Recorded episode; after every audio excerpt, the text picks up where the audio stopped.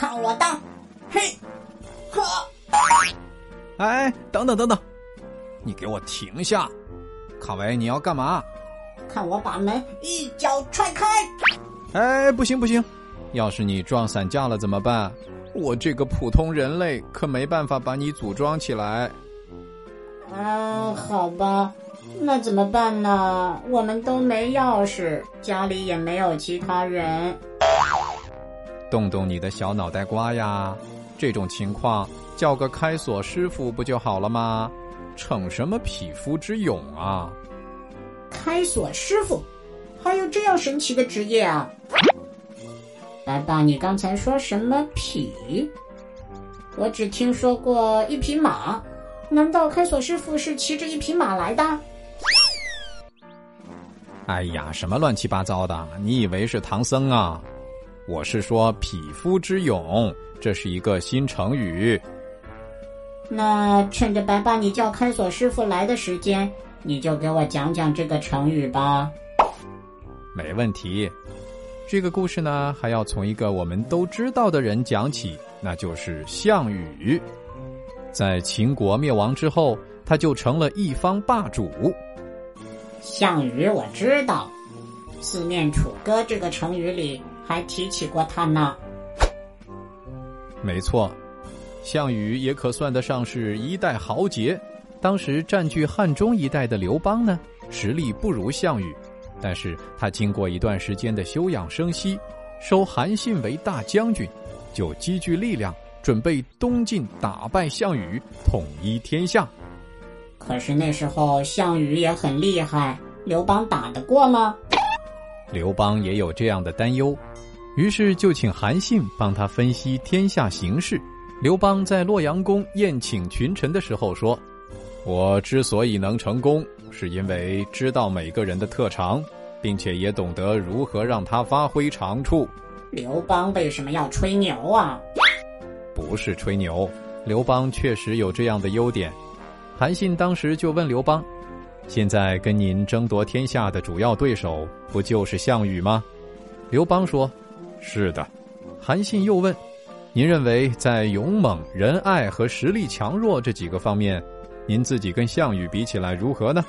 刘邦想了一会儿，说：“我都比不上他。”啊，什么都比不过，那还怎么赢得天下呀？干脆石头剪刀布得了。这就要联系到刚才说的刘邦的优点了，善于用人。韩信起身说：“不错，大王您很清楚自己各方面的才能与长处，因此您其实心里明白。”说到机智与才华，其实是不如项羽。我也觉得您这几点不如他。天哪，这个韩信也太敢说了，不怕被刘邦一下子咔嚓了吗？别着急，韩信接着还有话说呢。他说：“不过我曾经在项羽手下干过一段时间，对他了解的比较清楚。项羽这个人勇猛是勇猛的，但是不善于任用有能力的将领。”因此，一些优秀杰出的贤臣良将虽然在他手下，可惜都没能好好发挥各自的专长。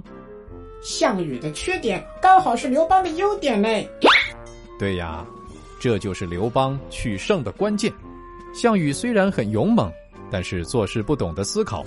说到仁爱，项羽的军队扰害地方，老百姓心里都有怨气，所以他的强大也只是一时的现象。很快就会变弱下去的，这就是匹夫之勇啊！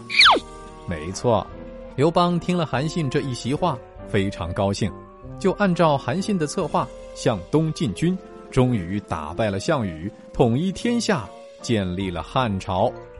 太棒了！哦耶！卡维，你听个故事怎么这么激动啊？不是啊，我看到开锁师傅来啦。匹夫之勇，出自《国语·粤语上》，指毫无智谋、单凭一己之力蛮干的勇气，含有贬义。卡维，再来造个句吧。遇到问题的时候，不能逞匹夫之勇，要认真考虑一下对策。哇，师傅你好厉害呀！我要跟你学习。哎呀呀呀呀，快进家门吧！哎，不好意思啊，师傅。师傅，你就是刘邦，我愿意做你的韩信。好了，小朋友，“匹夫之勇”这个成语你学会了吗？现在我们来想一想，刘邦最大的优点是什么呢？欢迎你在白爸讲故事的微信公众号上留言告诉我。玩转迪士尼，快乐下江南。白爸夏令营早鸟优惠价倒计时最后一星期，还剩四组名额了。赶紧添加白爸的微信，拼音全拼白爸大白，报名上车吧。